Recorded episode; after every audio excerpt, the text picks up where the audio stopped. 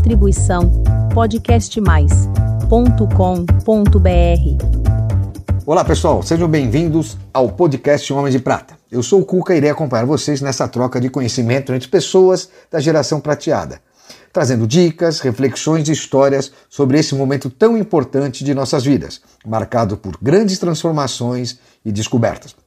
Acompanhe agora mais um episódio do nosso programa.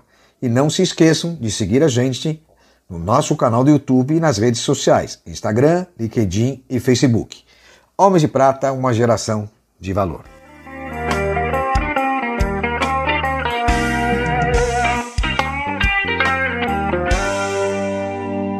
Olá pessoal, queridos amigos, homens de prata e mulheres de prata. Hoje mais um dia incrível de gravações e vamos iniciar com um grande, um parceiro, um jornalista incrível, Ricardo Multi. Ricardo, seja muito bem-vindo, meu irmão. Obrigado pelo convite, um prazer estar aqui com você para falar, né? E fala, como eu falei que você é um jornalista, me conta um pouquinho como é que foi a sua passagem como jornalista nas grandes emissoras, né? Como Globo, Bandeirantes, TV Cultura, depois retorno para Globo. me fala mais ou menos isso, como aconteceu e o tempo que isso aconteceu. Bom, eu, eu me formei em 74, né? Long time. é, diria. Um pouquinho, né? Diria. É, e o, o, meu primeiro emprego em televisão foi na TV Cultura. Foi em 75, fui para a TV Cultura. Depois, 78, eu fiquei um ano na Folha de São Paulo, entre sair da TV Cultura e para a TV Globo. Aí fui para Globo, aí fui para Band, chefiar o jornalismo lá. Depois voltei para Globo para é, cuidar do da nova, novo formato do SPTV segunda edição. Ah, Fiquei bacana. lá até 85 com a morte do Tancredo, porque aí tive um piripaque lá, ficar 18 horas na redação não é mole. Imagina. E aí tive um piripaque, aí o, o Fulvio Piled, que era o meu cardiologista à época, saudoso, querido saudoso lá do, do HCOR, é, me disse, ó, precisa mudar de, mudar de ramo, esse não dá para ti. Aí larguei a televisão e virei produtor independente. E me fala uma coisa, você está com quantos anos? Vou fazer 70. Um garoto, um menino de prata, Daqui jovem por muito tempo. Você tem quantos filhos? Você tem dois, o Felipe? Dois, é, o, Felipe e o Gabriel, o Lipe e o Gabi. Os dois cineastas? Cineastas, moram em Los Angeles e, e já tem, o, o, o Lipe já, já dirigiu dois longas-metragens, um deles inclusive está na HBO já. Que bacana, eles têm quantos anos? Ele tem, o mais velho tem 40, o mais novo 35. Ah, meninos ainda. E me fala uma coisa, e a, é paixão por música? Como é que é esse amor que você tem por música, escrever músicas? Não, na verdade, é assim, na época da, da faculdade, a gente. Eu sempre gostei de música, né? Só que não dá para viver de música no Brasil. Eu não, não, conseguia fazer isso. Mas na faculdade eu, eu brinquei bastante. Eu cheguei até a ganhar um festival universitário da canção, na época que o Marcos Pereira tinha um, promovia o festival, tinha um selo né, de, de, de música de música popular brasileira. E, e, ganhei uma, um, um, festival lá com uma música chamada Maria Besta Sabida. Você lembra a letra? Lembro, Maria canta Besta aí, Sabida, olha assim, eu não lembro toda, hein? Não, Maria um Besta Sabida, mulher valente, safada, boa de abraço na cama, pau para qualquer parada. Maria Besta Sabida, besta, mas muito safada. Nossa, que gostoso. Esse é o nosso poeta. Dessas composições, você chegou a pensar em seguir com a carreira musical? Ou... Olha, na verdade, eu, eu, eu, eu enfim, era uma, foi uma experiência muito universitária, vamos dizer assim. Agora, recentemente, eu estou envolvido num projeto com amigos do MPB4, com o, Celso Viafra, que é parceiro do Ivan Lins, e com o Luca é, é, Bugarini. Nós tamo, vamos lançar um projeto ano que vem que é intergeracional, é, é chamado Canta São Paulo. Bacana. cuja ideia é juntar a moçada que está fazendo música baseada em São Paulo, inspirada em São Paulo, que fala de São Paulo, com os músicos mais experientes, né? A gente está trabalhando nisso. Vamos lançar, é muito, muito em breve. Vamos lançar em breve, Bacana. vai ter rede social. Só, na sede, só a ideia São é fazer... Paulo, Brasil, como é que é? Não, não, a ideia é um, é um evento musical em homenagem a São Paulo. Tá. A ideia é ter uma série de shows mensais ao longo do ano que vem, e ter um grande show. O nosso sonho de consumo é fazer um grande show no Engabaú, aberto ao público, juntando as gerações, né? Os antigos e os, e os novos talentos, que, enfim, celebram São Paulo de alguma forma. Legal. nossa cidade. Vamos lá, vamos acompanhar e prestigiar esse evento. E me fala uma coisa, fora a televisão como jornalista, você também tem a paixão pela música. E o que mais você trabalhou nesses longos anos no mercado de comunicação? Bom, eu, eu, eu quando saí da Globo, montei uma produtora, né? É, a minha produtora chama-se Humana. É uma produtora de causa, propósito. Essa, o foco da produtora é essa, é esse, né? Comecei lá atrás produzindo um documentário sobre é, a Madre Paulina, que hoje é santa, foi já canonizada pelo Vaticano. É, me permitiu conhecer a Europa, viajar pela Europa, apresentar o documentário, porque ninguém sabia quem era essa freira, né? Então, apresentei na, na Itália, em Portugal, na Espanha, para os jornalistas que vinham acompanhar Isso quando você morou a visita, quando eu morei em Florianópolis. Isso foi nos anos 90. Tá. Né, anos 90. Foi exibido pela antiga TV Manchete, esse documentário, pela Telepate, que, que é o canal a cabo do Vaticano. E eu sempre me liguei nessas coisas de, de produção de conteúdo com qualidade. Né? Lá eu fiz, por exemplo, duas séries que eram, é, é provavelmente, está até no Guinness Book uma delas, que é Santa Catarina, um século de história, e Rio Grande do Sul, um século de história. Eu, no final dos anos 90, eu reconstituí a história desses dois estados em programetes. Foi mais de 1.200 programetes em cada estado. Que legal. Que eram cara. apresentados, inclusive, pelo, por um amigo querido, que é o Tony Ramos.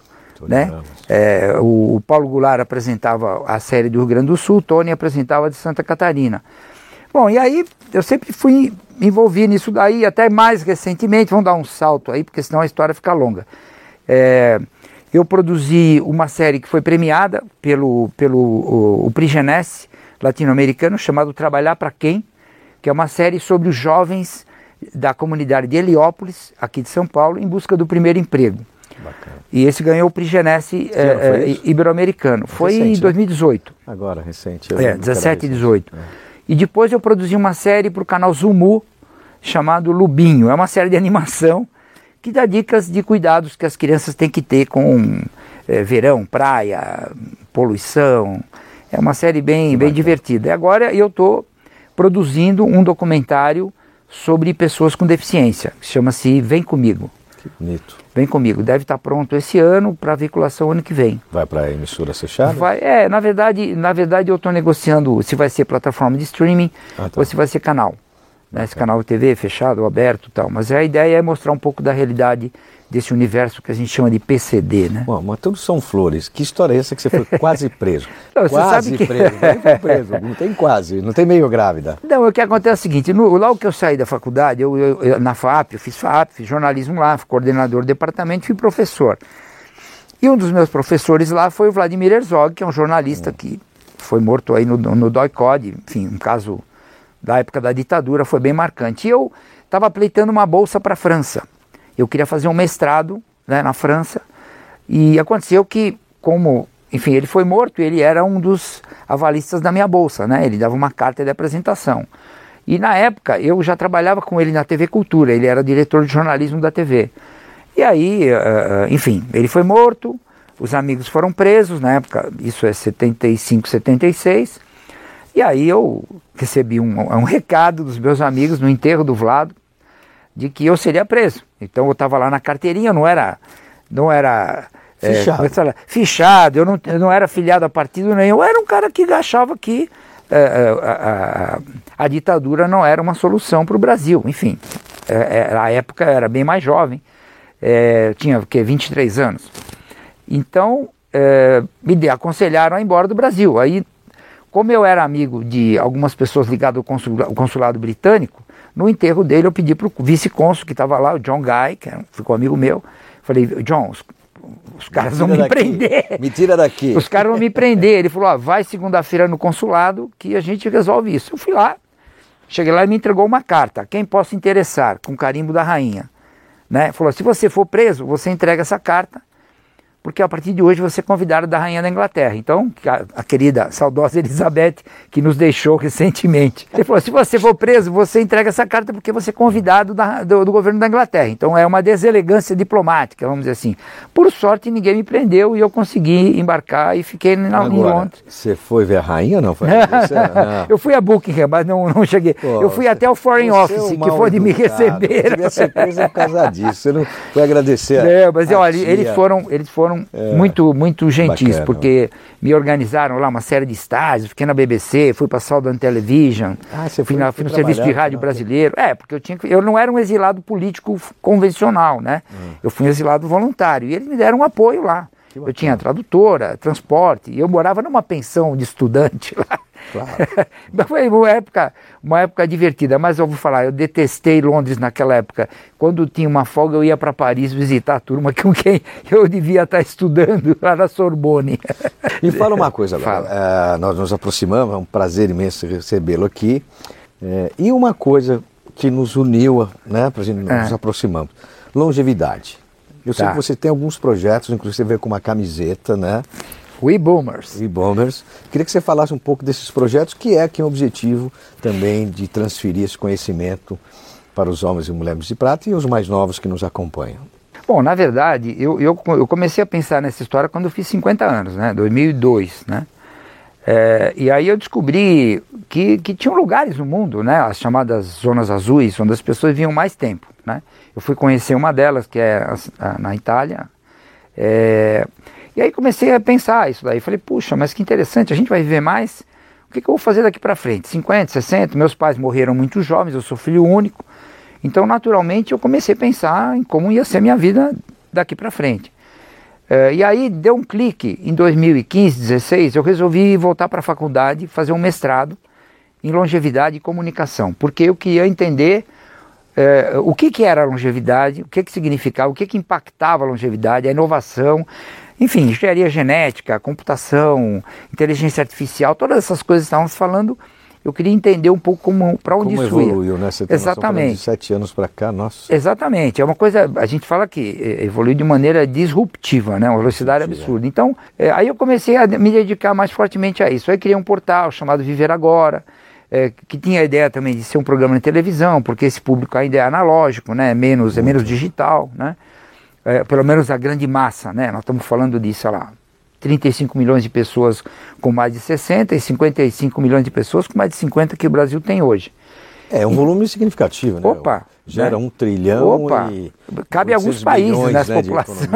Anual, né? Só em Portugal cabe três Portugal e sobra, né? com a população e sobra, sobra. que a gente tem acima dos 60. Então, aí eu comecei a perceber o seguinte, que essa população não ia ter oportunidade de voltar ao mercado de trabalho, porque a gente tinha um país ainda muito jovem, não é a mesma coisa hoje, mas um país ainda muito jovem, e o desemprego ia, ia atingir, beneficiar de alguma forma, é, realocar os jovens. E nós íamos ficar fora da cena. Então, eu comecei a, a pensar e trabalhar né, é, nessa coisa de arquitetar ideias e projetos para fomentar o empreendedorismo sênior. Eu tento que eu me, me defino assim na, no LinkedIn, um arquiteto de inovações voltadas para o empreendedorismo sênior, porque eu acho que é isso. A gente tem que empreender, não vai ter emprego para nós. Se nós vamos viver mais 20, 30, é, eu acho até que vai 40 ter, anos, né? porque agora estão retomando alguns empregos, existe um movimento né, de estender um pouquinho a mais. Mas realmente chega uma hora com longevidade, a gente está atingindo vai para 90 anos em média. É, exatamente. Não, e, produzir, e, o que acontece é que, investir, é que empreender. O que acontece, né, que, que a gente com a experiência, a gente acaba ficando caro para um mercado que tem muitos jovens competindo. Então, ainda que alguns consigam se, se recolocar, a grande maioria não. Então, eu acho que você mesmo no grupo, aqui no Homens de Prata, né, você tem um, um, time, um grupo enorme de pessoas bem-sucedidas nas suas atividades profissionais, empresariais, e que poderiam, que devem estar tá, né, usando essa competência para para se reinventar ou contribuir com, é, inclusive com, com gerando novos empregos para outros. É muito Exatamente. A gente tem 180 pessoas já no nosso grupo e é impressionante esse movimento, não só como empreendedor, mas também como fomentador de, de possibilidades para as pessoas do, nessa faixa etária. Exatamente. Então, assim, aí pensando nesse, nesse universo, nesse desafio, eu concebi um projeto que eu batizei de Gerassomos, que é, na verdade, um ambiente, uma plataforma, pode ser uma incubadora, para desenvolver inovação e negócios multigeracionais, ou seja, juntar os jovens que dominam as tecnologias com as pessoas mais experientes que dominam né, determinadas competências que os jovens não dominam. E aí fazer um match e dessa união sair, sair enfim, inovações ou negócios que possam é, gerar. Suportado, inclusive, né? Exatamente. O caso da nossa querida Juliana Ramalho, né? Ramalho, é, então. Ela tem uma plataforma. Do talento sênior. Que ela ajuda a chegar nesse estágio. Exatamente, exatamente. Porque esse pessoal tem competência, tem experiência e pode ajudar a fazer essa, essa, essa transição. Né? Um exemplo disso, estou trazendo aqui o meu merchandising, que é o e-boomers, né? que é uma, uma das ideias. Fala que eu vou, plim, cobra aí. cobra aí o rodo taxímetro vai. Vai, vai. Fatura, fatura. Então, eu estava no evento lá do Morris, o Maturi Fest, e, e aí tinha duas amigas tomando café. A Ana Lemos, que é publicitária e designer, e a Cláudia Reis, que é jornalista, liderava Claudinha, o Empreendedoras tá Maduras. É? Já gravou com a gente. Aqui. É, então. Aí elas estavam lá, puxa, a gente precisa fazer alguma coisa, não sei o quê. Papai falou, olha, vocês precisam de alguma ideia? Eu tenho uma que eu não fiz ainda, que é criar uma linha de camisetas com uma temática voltada para um, um bom humor, uma coisa mais assim divertida, mais de bem com a vida, para esse público, né? A ideia é um, é uma, é uma coisa seria, a denominação seria We Boomers, né? We Boomers. Tá. É, é a nossa geração, né? Exatamente. Aí a Ana, Ana Lemos falou, não, vamos fazer e tal. Bom, resumo da ópera que ela fez isso aqui já, né? Criou essa marca, ela está produzindo, que é, a, a, frase é isso, minha atitude é, me representa, né? Porque tem um, um grupo de, de mulheres que fez uma, uma, uma linha de camisetas assim, que a minha idade não me define. Né, que é uma coisa feminina e tem essa pegada. A gente queria fazer uma coisa mais positiva. É, e futuro? Pois é, né? O futuro. Eu costumo dizer o seguinte, né? Quando me perguntam a idade, fala, você tem 70? Eu falo, não, eu tenho mais 30. Né? Agora, o que, que a gente vai fazer? Eu sou jovem há mais tempo. Então, você é jovem há mais exatamente. Então, eu costumo dizer se, o que, como é que, fala, que eu defino né, o, o, o, o, idoso? Que é o jovem que deu certo, né? O futuro é esse. A gente, a gente tem que a gente tem que ser otimista, tem que ser resiliente, entendeu? E não tem que se contentar com o não, né? Porque o não sempre chega primeiro. O sim dá mais trabalho, mas é mais gostoso, é ou não é? Eu já falo o seguinte: não consente no problema, só na solução. Então, é solução isso aí. te traz alegria. Exatamente, exatamente. Acho que a gente, a gente tem que levar a vida é, num astral legal, entendeu? Otimista, tentar incluir as pessoas, fazer o bem. Isso é uma coisa que ajuda. Eu, por exemplo, fui um sortudo, passei a a, a pandemia toda, tomei as três doses e tal, mas não fui não fui atingido né, pelo vírus. Então, então... Uma, agora, vai para encerrar uma mensagem legal aqui para o nosso amigo Homens de Prata. Bom, eu estou muito feliz aqui em poder é, participar do Homens de Prata, convite do Cuca, porque eu acho que essa comunidade é uma comunidade muito inspiradora. Né? Eu acho que é uma comunidade que mostra, reúne pessoas, que trazem ideias aqui agora, homens e mulheres de prata, né? que trazem ideias, que trazem motivação para a gente continuar se reinventando, continuar contribuindo com a nossa experiência, é, para que outras pessoas embarquem na ideia, né, embarquem num projeto, embarquem num empreendimento, né, embarquem num trabalho conjunto mesmo, intergeracional, trocando ideias. Eu costumo dizer o seguinte, que se a gente conseguir construir uma base né, de relacionamento juntos e misturados, seremos todos muito mais felizes. É isso aí. Muito obrigado, Cuca, pela oportunidade. Gente, é isso aí. Foi um prazer incrível receber Ricardo Muti. A todos, um forte abraço. Homem de Prata, uma geração de valor.